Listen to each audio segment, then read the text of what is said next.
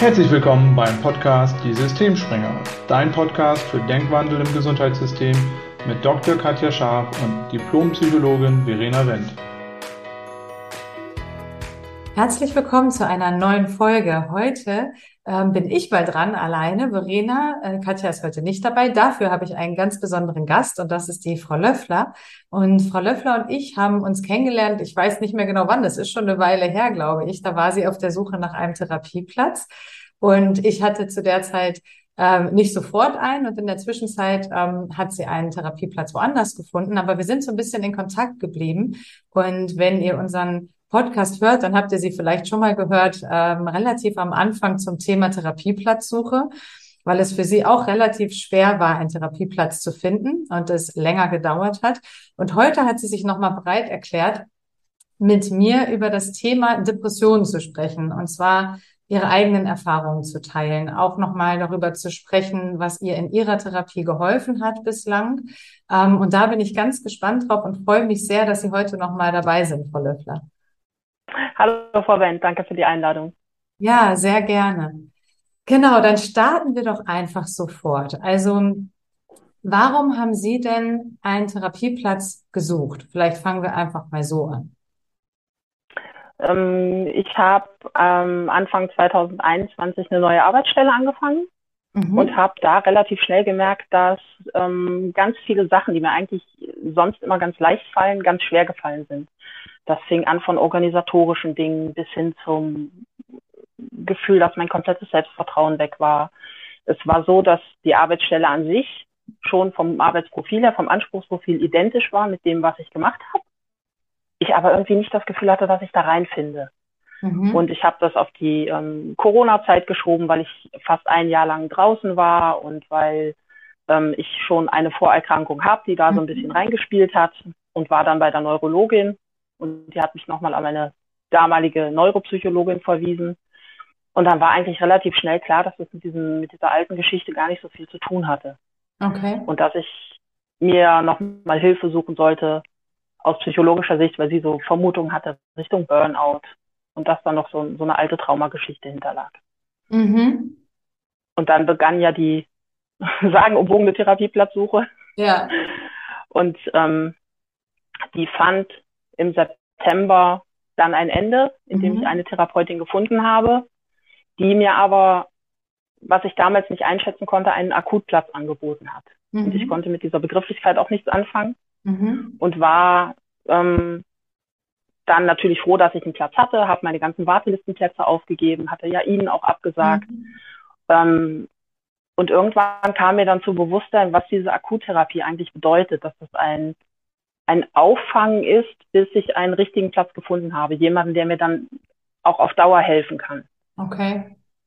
Und über diese ganze Suche und über diesen, diesen ganzen Stress, den ich mir selber gemacht habe und, und auch Existenzängste, die da mit reingespielt haben, bin ich so doll krank geworden, dass ich Anfang Oktober letzten Jahres einen Schlaganfall hatte. Meinen zweiten. Mhm. Und ähm, über diese ganze Diagnostikphase im Krankenhaus dann als kleines Andenken noch ein Defi verpasst gekriegt habe, mhm. weil da eine Herzgeschichte zugrunde liegt und ähm, es einfach sicherer war, diesen Weg zu gehen. Okay. Ähm, da gab es so einen Satz von der Stationsärztin, den ich nie vergessen werde, wo sie sagte, dass es unter den Umständen zu Rhythmusstörungen kommen kann, die sich dann nicht mehr mit dem Leben vereinbaren lassen. Mhm. Und das hat dann schon ordentlich gesessen, dass ich mich dann für den Schritt entschieden habe, mhm. zu sagen, wir machen das. Okay. Ähm, als ich dann aus dem Krankenhaus raus war, habe ich dann diese Akuttherapie weitergemacht und das hat so gut funktioniert, dass ich da bleiben durfte, dass daraus mhm. dann eine Kurzzeittherapie geworden ist und eine Langzeittherapie und ich jetzt seit einem Jahr da bin und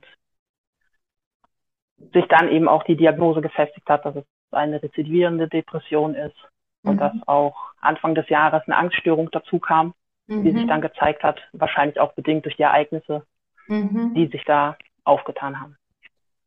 Okay, also sind genau. In jedem Fall einige Dinge zusammengekommen. Zum einen irgendwie auch eine Belastung am Arbeitsplatz, wenn ich das anfangs richtig rausgehört habe, oder hatte das gar nichts genau. damit zu tun? Doch, ursprünglich schon. Genau, es war so, dass ich, dass ich ungefähr ein, genau, dass ich ungefähr ein Jahr lang arbeitslos war ja. und dann dieser Wiedereinstieg ähm, völlig in die Hose gegangen ist. Ja, okay. Und dann kamen die körperlichen Geschichten dazu mit wirklich auch heftigeren körperlichen Erkrankungen. Und da es da auch ums äh, Herz ging und auch äh, teilweise es überlebens- oder lebensbedrohlich war, kamen Ängste dazu. Und mittlerweile genau. wissen Sie, dass äh, die depressive Erkrankung eine rezidivierende ist, also eher eine wiederkehrende. Es gibt ja immer die zwei genau. Formen. Wenn die erste Phase auftritt, spricht man immer erstmal von einer Episode. Und wenn mehr als eine Phase aufgetreten ist, von einer rezidivierenden depressiven Störung. Das heißt, Sie hatten das schon häufiger in Ihrem Leben, depressive Phasen. Genau, durch die Therapie und dieses Bewusstwerden der, der Symptome ähm, kann ich sagen, dass es schon in der Teenagerzeit angefangen hat, ah, dass da so die ersten Episoden waren. Ähm, ich das aber nie für das gesehen habe oder als das gesehen habe, was es war. Okay, verstehe. Mm, ja, es ist ja auch schwer, es einzuordnen, wenn man gar nicht weiß, was eine Depression überhaupt ist, ne? Ja, absolut. Und was würden Sie sagen, also Sie sagen, ein Jahr waren Sie in Therapie, ne? Ein Jahr in Genau. Mhm. Genau, bin was ich jetzt seit einem Jahr. Okay. Ähm, so für unsere Hörer, die vielleicht so gar keine Vorstellung davon haben, wie eine Psychotherapie abläuft, ähm, die aber schon gerne mal wüssten, was man sich eigentlich darunter vorstellen kann. Natürlich ist nicht eine Therapie wie die andere, aber was würden Sie sagen, so wie ist die Therapie für Sie gelaufen? Wie läuft das ab? Was nehmen Sie daraus mit? Ähm, als allererstes, was mich, glaube ich, ähm, am meisten mit beeindruckt hat, war diese Selbstverständlichkeit. Ich hatte für mich dieses Gefühl, das, was ich habe, ist so einzigartig, dass mir eh keiner helfen kann. Und auch immer dieser Gedanke, ist das überhaupt, hat das genug Krankheitswert, dass ich da überhaupt eine Behandlung bekommen kann. Und was ich ganz schnell gemerkt habe, ist, dass das gar nicht so spektakulär ist. Also die, die Therapeutin war da, glaube ich, sehr ähm, unbeeindruckt und ja, hat das okay. als relativ ähm, relativ normal dargestellt, dass mhm. das so wie es ist okay ist und den Umständen entsprechend auch völlig so sein darf. Ah ja, okay. Dass es nichts Außergewöhnliches ist und dass ich damit auf keinen Fall alleine bin, das, was ich immer vermutet habe. Und ähm, das war ein Punkt. Und das Zweite, was mir sehr geholfen hat, ist viel darüber zu lernen, mhm. zu verstehen, was ähm, dahinter steht, welche Mechanismen dahinter stehen diese, dieses ähm, Krankheitsbild zu verstehen. Mhm. Okay. Das war, ähm, war Und auch was ganz würden Sie sagen? Also es ist ja immer eine Depression nicht wie eine andere Depression, aber wie war das für Sie? Also was haben Sie verstanden, wie die Depression sich bei Ihnen äußert und was Sie tun können, um sozusagen dagegen zu wirken? Ähm, bei mir waren so Sachen wie dieser Antriebslosigkeit, ähm, mhm. was besonders morgens schlimm war, dieses überhaupt zu überlegen, kann ich aufstehen, kann ich nicht aufstehen und ähm, zu versuchen, überhaupt in den Tag reinzukommen. Ich mhm. habe ganz ähm, äh, Schlafstörung gehabt. Ich hatte ähm, körperliche Symptome, dass ich Magenschmerzen habe, dass ich immer diffuse Sachen so wie Rückenschmerzen oder sowas gehabt habe, was ich, mhm. was sich darüber geäußert hat. Ähm, ja, so ein, so ein Sinnlosigkeitsempfinden, Existenzängste, das hat sich ganz deutlich gemacht. Ähm, den eigenen Selbstwert in Frage zu stellen. Mhm. Das waren, waren so diese Hauptsymptome, Gedankenkreisen, Katastrophisierungsgedanken, dass man sich immer versucht hat, irgendwie das Schlimmste vorzustellen. Mhm. Ähm, so hat sich das bei mir geäußert. Mhm. Okay. Ja, das finde ich immer ganz wichtig, ähm, da auch nochmal offen drüber zu sprechen, weil für viele ist ja eine Depression, wenn man jetzt nicht so viel weiß darüber, erstmal irgendwie sowas wie eine schlechte Laune oder eine schlechte Stimmung. Also das ist schon ein Kernsymptom.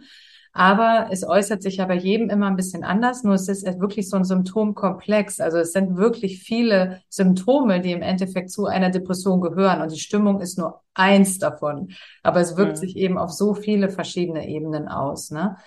Und so beschreiben Sie es ja auch in Ihrem Leben. Und ja. ähm, das heißt, in der Therapie geht es vor allem darum, dass Sie ja, Denkansätze kriegen oder Impulse, kann man es so sagen, wie sie irgendwie über sich anders nachdenken, über ihr Leben, wie sie was machen oder wie würden Sie es beschreiben? So ganz allgemein.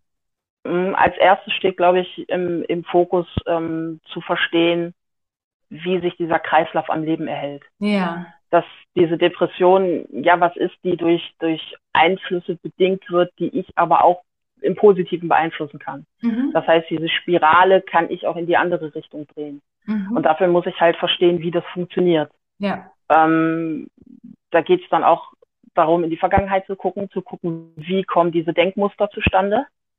Und ähm, wir haben für mich dieses Bild erschaffen, dass das, dass das Werkzeuge sind, die damals gut funktioniert haben, mhm. die aber heute nicht mehr gut funktionieren. Mhm. Und dass ich dann einfach nochmal gucke, was ist denn jetzt das passende Werkzeug für die Situation? Mhm. Und dass ich einfach auch mir positive Erlebnisse wieder erschaffe und erlaube, mhm was ich mir ganz oft versagt habe, weil dann einfach dieser Gedanke war, nee, du, du darfst es jetzt nicht oder du machst es jetzt nicht. Oder dieses Rausgehen und, und Leute treffen, einfach dahinter zu gucken und zu sagen, nee, das mache ich nicht, weil die sind eh doof oder die, die reden dann eh über mich oder und dann im Vorfeld das schon so kaputt zu reden, dass man dann gar nicht rausgegangen ist. Mhm. Und damit hat sich das dann bestätigt, weil wenn sich dann auch keiner gemeldet hat, dann war das natürlich für mich eine mhm. Bestätigung, ach, es mag dich ja eh keiner. Ja, und ja, das ist. Ich bin ja. leider der Typ, dass ich ein super guter Fassadenmaler bin. Das mhm. heißt, ich kann das nach außen so toll darstellen, dass es auch keiner gemerkt hätte. Und dann aber trotzdem zu sagen, ja, es ist aber keiner da, bestätigt das Ganze. Ja, das finde ich ist auch ein wichtiger Punkt. Also man sieht jemandem das nicht unbedingt an, ob er depressiv ist oder nicht. Ne? Also viele Menschen, gerade mit Depressionen, das ist auch mein, meine Erfahrung, ähm, die funktionieren wunderbar im Alltag. Also den würde man das nie anmerken, dass sie irgendwie sich innerlich so fühlen, weil die ja auch oft eine Fassade aufrechterhalten, um weiter zu funktionieren. Ne? Und das andere, was ich auch sehr wichtig finde, was Sie gerade angesprochen haben, dieser Teufelskreis aus sich zurückziehen, sich nicht mehr verabreden, weniger Kontakte pflegen ähm, oder auch einfach weniger rausgehen, was ja letztlich einfach nur bedeutet, ich habe auch weniger positive Erlebnisse in meinem Leben, hält ja auch eine Depression aufrecht, weil man positive Erlebnisse ja braucht, um Gegenspieler zu haben. Man hat ja schon genug, in Anführungszeichen, Negatives mit der Stimmung und mit den Gedanken, mit denen man sich so rumträgt. Aber wenn dann sozusagen das Positive wegfällt, dann ist es halt dieser Abwärtsstrudel, ne? Und da immer dran zu bleiben, ist ja auch immer in der Therapie ein ganz großes Ziel, dass man da diese diesen Rückzug und diesen Aufbau von positiven Aktivitäten, wie es immer so schön heißt, ne, dass man das wieder ähm, ins Leben zurückholt, egal was es ist. Ein Hobby, es kann Yoga sein, das kann Meditieren sein, Freunde treffen, Tagebuch schreiben, mal einen schönen Film gucken, das einfach nur die Wahrscheinlichkeit erhöhen, dass auch mal andere Botenstoffe ausgeschüttet werden und nicht immer nur die, die man eh schon zu viel hat, ne? Ja, genau. Und okay. wichtig ist auch, dass man mit Kleinigkeiten anfängt, dass es nicht mhm. sofort dieser, dieser Schritt nach draußen ist sondern dass man einfach, ich habe, glaube ich, das erste, was ich, was ich machen sollte, das ist dieses, man muss dazu sagen, ich habe mich für eine Verhaltenstherapie entschieden. Und das ist, ähm, kommt mir zugute, weil ich das Gefühl habe, ich kann selbst aktiv was machen. Mhm. Ich kann tätig werden und ich habe das selbst in der Hand. Mhm. Ähm, und da waren die ersten Hausaufgaben dieses abends mal aufschreiben, was am Tag toll war. Mhm. Dass man einfach wieder so ein Gefühl dafür kriegt. Ja. Und dass man wirklich auch die Kleinigkeiten sieht und wenn es einfach war, dass ich den Müll runtergebracht habe. Mhm. Weil das auch Sachen sind, die in den schlimmen Phasen einfach drei Stunden gedauert haben mhm. und ganz viel Grübelaktivität, ja. bis das dann bewältigt war. Mhm. Und es fängt dann eben mit diesen ganz, ganz kleinen Schritten an und zu gucken, was kommt dann als nächstes und traue ich mich wieder mehr und über diese positiven Erfahrungen, die man sammelt, wird es dann auch immer mehr. Mhm. Okay, ja. Ja, vielen Dank. Das ist auf jeden Fall schon mal ein spannender Einblick und ich glaube, dann kann sich auch jemand ein bisschen was darunter vorstellen, der vielleicht noch gar keine Therapieerfahrung hat, wie das abläuft, ne? Weil es ist nicht einfach nur ein Gespräch oder ein, naja, wie geht's mir nicht so gut? Aha, okay, naja, und dann quatscht man halt ein bisschen, sondern es geht ja in der Therapie oft ans Eingemachte, weil es ja an die Denkmuster geht. Es geht ja an die Substanz, an den Kern irgendwie. Was macht uns aus? Und ähm, wie gehe ich mit Situationen um und wie hängt das mit meiner Erkrankung zusammen und was kann ich da ändern? Und das ist, das ist nicht leicht. Also das ist eben, Sie haben im Eingangsgespräch gesagt, harte Arbeit, ne? so würde ich es auch mal nennen. Also es ist wirklich anstrengend. Und ähm, ich kann mir vorstellen, man geht dann oft aus so einer Sitzung und ist auch erstmal platt und es wirkt nach. Und ähm, Sie haben auch so einen schönen Satz gesagt im unserem Eingangsgespräch, dass Ihre Therapeutin zu Ihnen gesagt hätte, die Therapie findet zwischen den Sitzungen statt.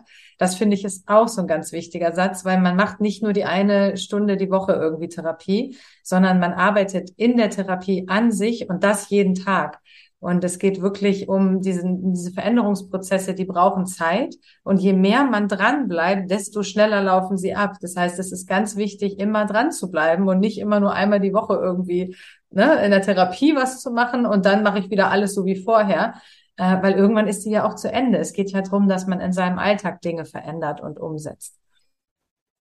Genau. Und das ist auch ähm, ganz wichtig, das Verhältnis zum, zum Therapeuten oder zur Therapeutin, dass mhm. man ähm, da eine Basis findet. Und ich habe von Anfang an das Gefühl gehabt, dass, dass ähm, wir uns auf Augenhöhe begegnen, dass es eben nicht so ein, ein ähm, Gefälle gibt da drin, sondern dass sie Expertin auf ihrem Gebiet ist und ich lernen muss, Expertin auf, auf meinem Gebiet für mich zu werden.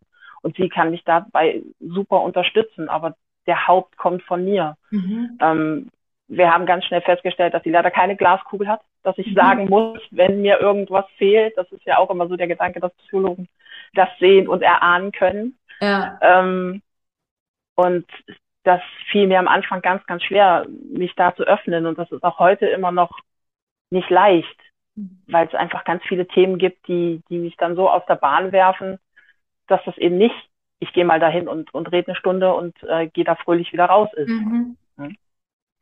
Und das muss auch jedem bewusst sein, der sich, der sich dieser Herausforderung Therapie stellt, dass es eben auch Momente geben kann, die nicht einfach sind. Ja. Ja, und dass es eben auch nur funktioniert, wenn man sich öffnet, weil der Therapeut kann ja nur mit dem arbeiten, was der Patient bereit ist zu geben. Ne? Wenn man mhm. wenig, wenig von sich erzählt oder wenig Einblicke gewährt oder wenig auch eine Bereitschaft hat, dahin zu gucken, warum ist das so, da hat der Therapeut auch keine Möglichkeiten. Weil eine Glaskugel haben wir tatsächlich nicht. Ne? Und wir können auch nicht durch Menschen durchgucken, nicht mehr oder weniger als andere. Vielleicht sind Therapeuten grundsätzlich bisschen empathischer, dass sie sich reinversetzen können, aber wir können nicht sehen und wissen nicht, was jemand anders denkt und fühlt. Und ähm, das ist ja auch wieder so ein wichtiger eine wichtige Geschichte, was sich dann in der Therapie zeigt, ist ja auch das, was man auch aufs Leben übertragen kann. Also in der Therapie hat ihre Therapeutin gesagt, naja, Sie müssen mir schon sagen, wenn Ihnen irgendwas fehlt oder wenn Sie irgendwas anders haben wollen oder wenn Sie noch irgendeine andere Frage haben oder was auch immer. Genauso funktioniert es ja auch im Leben. Ne, wenn man das in der Therapie nicht macht, ist die Wahrscheinlichkeit hoch, dass man es im Leben auch nicht macht. Dass man auch nicht zu Menschen hingeht und sagt, du, das hat mir jetzt nicht gefallen, das hätte ich jetzt gerne lieber so. So dass, ne, das, das, die Muster zeigen sich ja immer auch in der Therapie und dann kann man damit arbeiten. Ja, absolut. Das war ähm, und ist immer noch meine größte Hürde zu sagen, wenn irgendwas nicht okay ist. Und ja. das auf allen Gebieten. Ähm, wie ja. gesagt, ich bin da ein super guter Fassadenmaler und ähm, das fällt mir auch nach dem einen Jahr immer noch ganz schwer zu sagen, kann mal bitte gerade jemand gucken, es ist gerade nicht so toll. Mhm. Ja, aber ich glaube, da sitzen Sie in einem Boot mit sehr vielen Menschen, weil das geht, glaube ich, vielen Menschen so. Und ich glaube auch, dass es gerade vielen Menschen so geht, die unter Depressionen leiden oder die Depressionen haben. Ne, weil das ja eine Erkrankung ist, die oft äh, Menschen betrifft, die die sehr hohe Ansprüche haben an sich, ans Funktionieren oder ans Leisten oder auch nur ans nicht auffallen oder nicht Ärger machen oder was auch immer. Ne? Also die so Muster haben, die einfach auch erschöpfend sind auf Dauer und deswegen landen sie halt irgendwann in der Depression. Und von daher glaube ich, ähm, gibt es da sehr viele Menschen da draußen, die sich da reinversetzen können und denen es da ähnlich geht. Das glaube ich gerne, ja. Ja. Ja, also so viel zur Therapie. Und ähm, was hätten Sie sich denn gewünscht von, ja, zum Beispiel, fangen wir mal beim Gesundheitssystem an vielleicht und gehen dann mal über zur Gesellschaft oder Ihrem Umfeld oder generell dem Umgang mit psychischen Erkrankungen. Aber was hätten Sie sich erstmal ähm, vom, vom Gesundheitssystem gewünscht, als Sie krank geworden sind, als Sie gemerkt haben, auch psychisch irgendwie, ne, da geht's mir nicht so gut, jetzt äh, brauche ich vielleicht mal Hilfe oder Unterstützung. Ähm, wie ist das für Sie gelaufen und was hätten Sie sich anders gewünscht?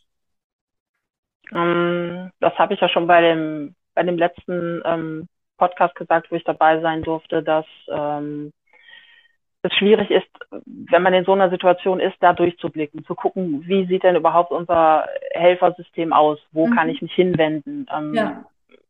der Hausarzt ist da natürlich die erste Anlaufstelle, sollte sie auch immer sein. Ich glaube aber auch, dass da noch ganz viel Nachholbedarf ist, ähm, dass man dort auch adäquate Adressen und Anlaufstellen bekommt. Okay.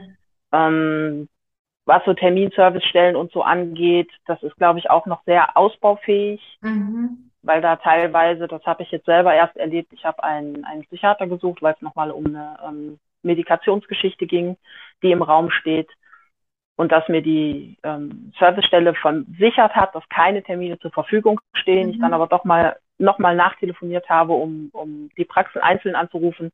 Und da hieß es ja, wir haben drei Termine gemeldet, die sind noch frei und die sind nicht vergeben. Mhm. Das heißt, das, was die Praxen melden, kommt gar nicht dort an. Aha. In dem Fall. Okay. Das vermag ich nicht verallgemeinern, aber mhm. das macht ja schon den Eindruck, dass da irgendwie noch Luft nach oben ist. Mhm. Ähm, das Thema mit den Kassensitzen ist mhm. ja immer noch aktuell. Ähm, da haben, ist dringender Bedarf. Ähm, ich glaube, aktuell sind es 22 Wochen, die man auf einen Therapieplatz wartet im mhm. Durchschnitt. Das ist natürlich von Bundesland zu Bundesland auch nochmal unterschiedlich. Und, ja. ähm, in Stadt und Land. Genau. Und dass man einfach nochmal guckt, was, was gibt es denn für Möglichkeiten, um diese, diese Zeit auch zu überbrücken. Mhm. Dass man da auch, auch schaut und dass man vielleicht auch im Vorfeld sagt, dass man Präventionsangebote schafft für die Leute, die schon Erfahrung damit haben. Ich glaube nicht, dass das was für jemanden ist, der zum allerersten Mal mit der Thematik in Berührung mhm. kommt, weil der dafür gar kein Auge hat. Aber wenn es ähm, darum geht, dass Leute, die schon Erfahrung haben und die merken, es gibt so zwei, drei Punkte, die machen es, dass es mir schlechter geht und da kann ich gegenwirken und da habe ich die Möglichkeit, mich an irgendeine Stelle zu wenden, die dann mhm. sagt, da kann man noch mal ein bisschen gegensteuern. Ja. Das fände ich ganz sinnvoll. Das wäre so ein Punkt. Also, dass die Vernetzung irgendwie besser funktioniert, auch die Weitervermittlung von Hausarzt zu Therapeuten oder wenn man einen Psychiater sucht, dass die Informationen mhm. irgendwie, die fehlen, ne? wenn man so gar nichts weiß, das kriege ich auch immer wieder mit. Das fängt ja schon so an, dass ich schon so oft die Frage gehört habe, was ist denn jetzt überhaupt ein Diplompsychologe und was ist ein Psychotherapeut und was ist ein Psychiater und oh, was ist ein Facharzt für, weiß ich nicht, psychosomatische Medizin und Psychotherapie. Es gibt ja so viele Leute, die auch irgendwas mit Psychologie oder Therapie machen.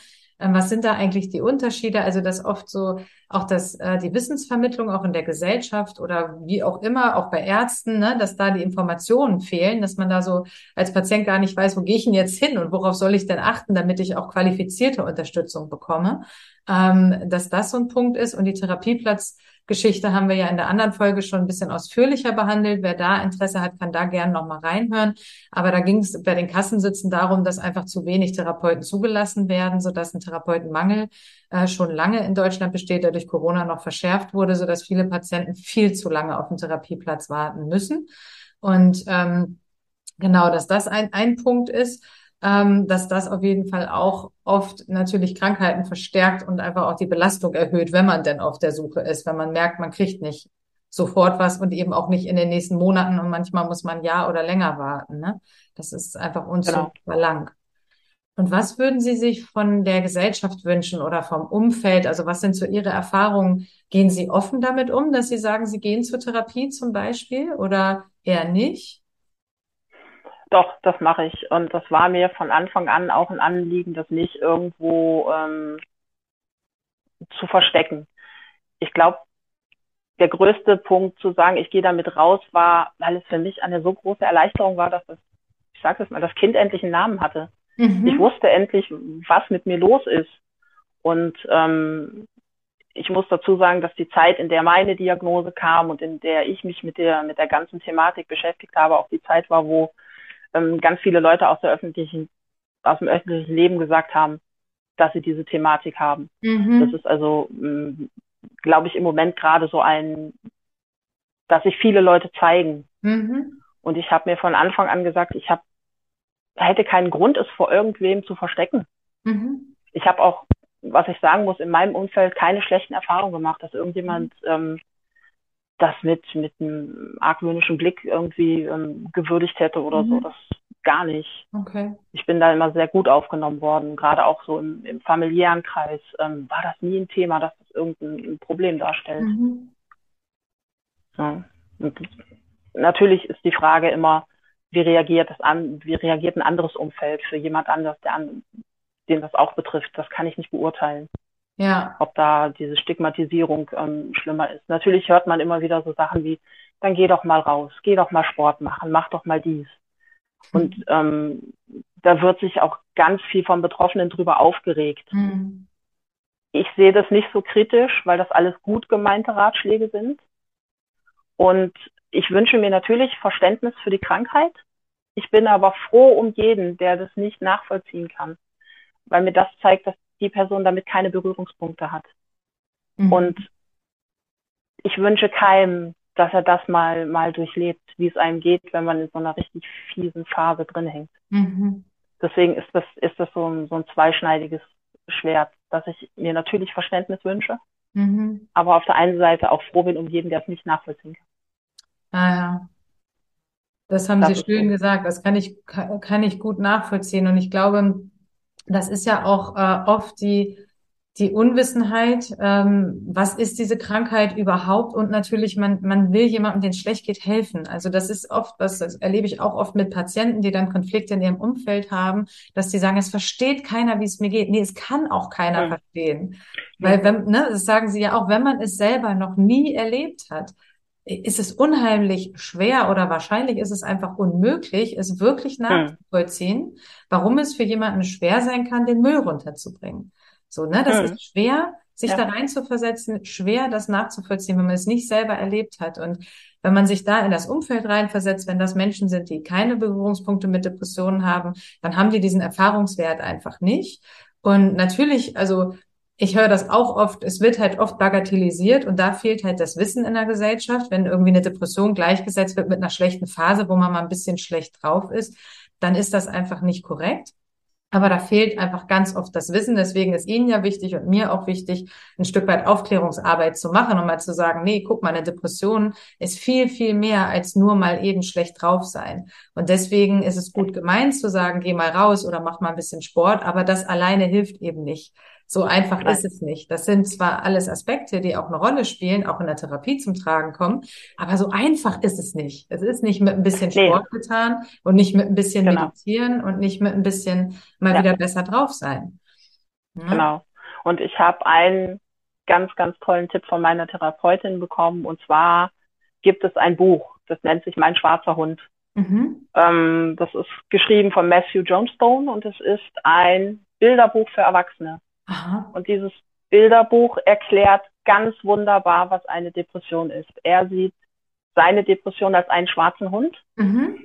Und ähm, es ist wunderbar erklärt. Es gibt auch ein, ein YouTube-Video dazu, ähm, wo das nochmal verbildlicht ist, ähm, was der Hund mit ihm macht, dass er, dass er auf ihm drauf liegt und ihm dadurch die Kraft nimmt, aufzustehen. Oder ähm, es gibt ein Bild, wo der Hund mitten auf dem Esstisch auf dem Teller liegt und er schreibt, der Hund vermisst mir den Appetit. Und das ist ganz toll erklärt und gibt mal so einen Einblick in das, wie es einem Menschen geht, der Depression hat. Und für mich war das, ich habe mir dieses Buch besorgt und es war mein erster Schritt nach draußen. Und ich habe mhm. das Buch an meine Familie verteilt und habe gesagt, guckt euch das bitte an, so geht's mir. Ich kann es noch nicht in Worte fassen, weil ich das selber nicht verstehe.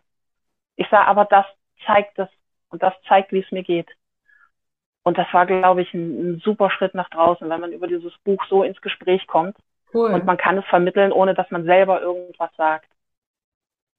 Das, das kenne ich tatsächlich nicht, aber das klingt sehr interessant. Das werde ich mir auch angucken und wir können das ja auch ja. Äh, verlinken unter der Podcast-Folge für, je, für diejenigen, ja. die es interessiert. Da gibt es ja bestimmt irgendwo einen Link, wo man das Buch auch äh, sehen kann oder kaufen kann. Genau. Ähm, genau.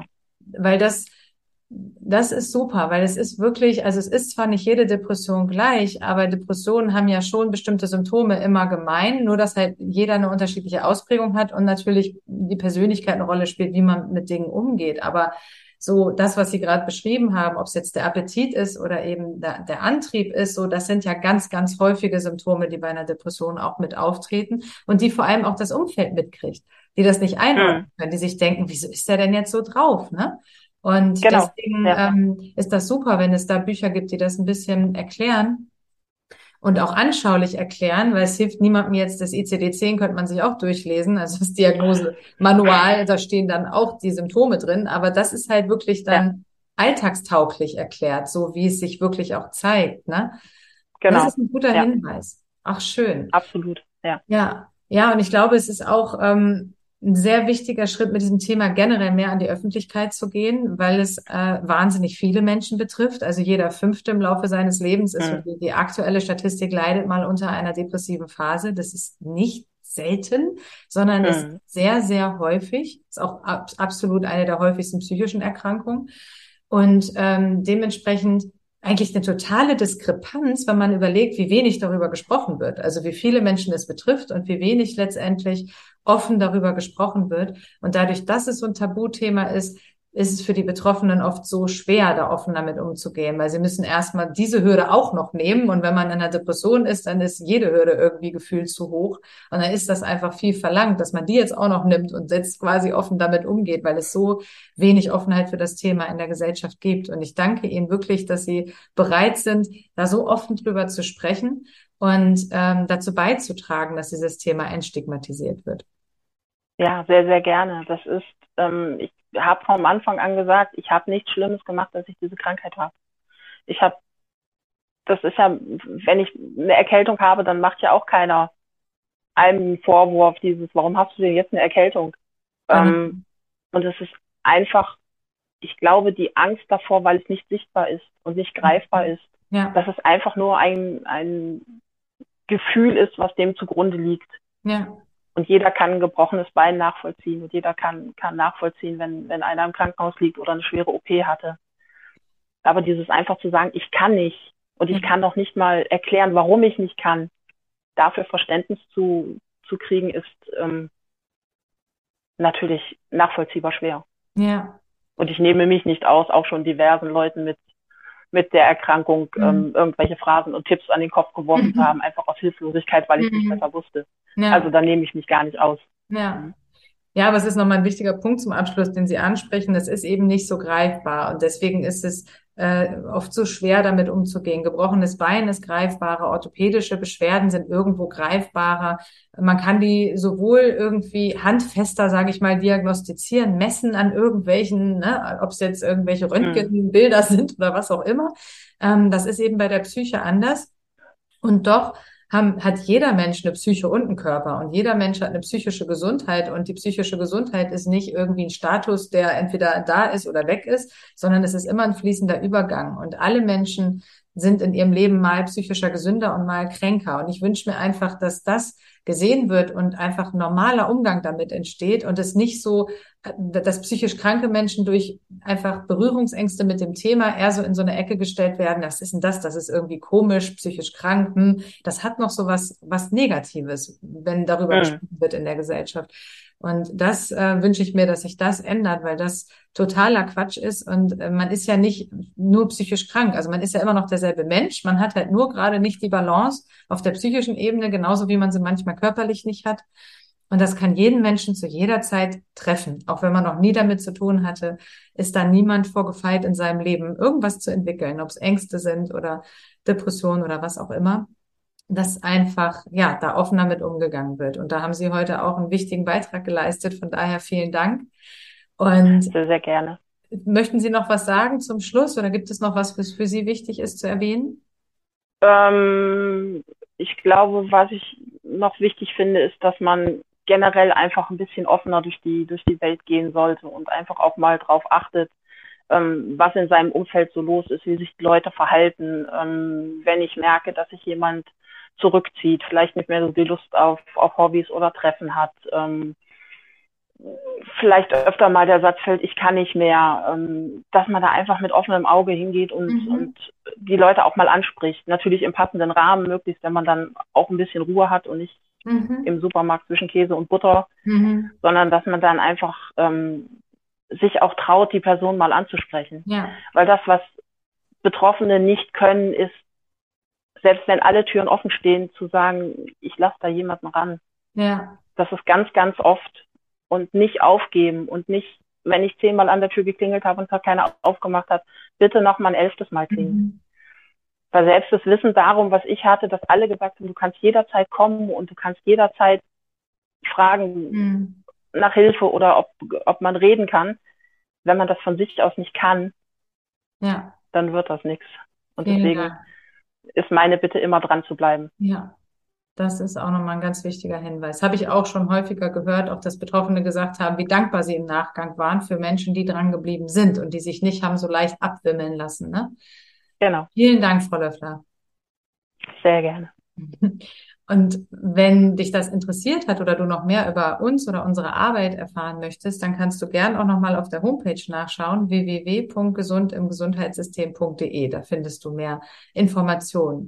Ja, vielen Dank fürs Zuhören heute und bis zum nächsten Mal.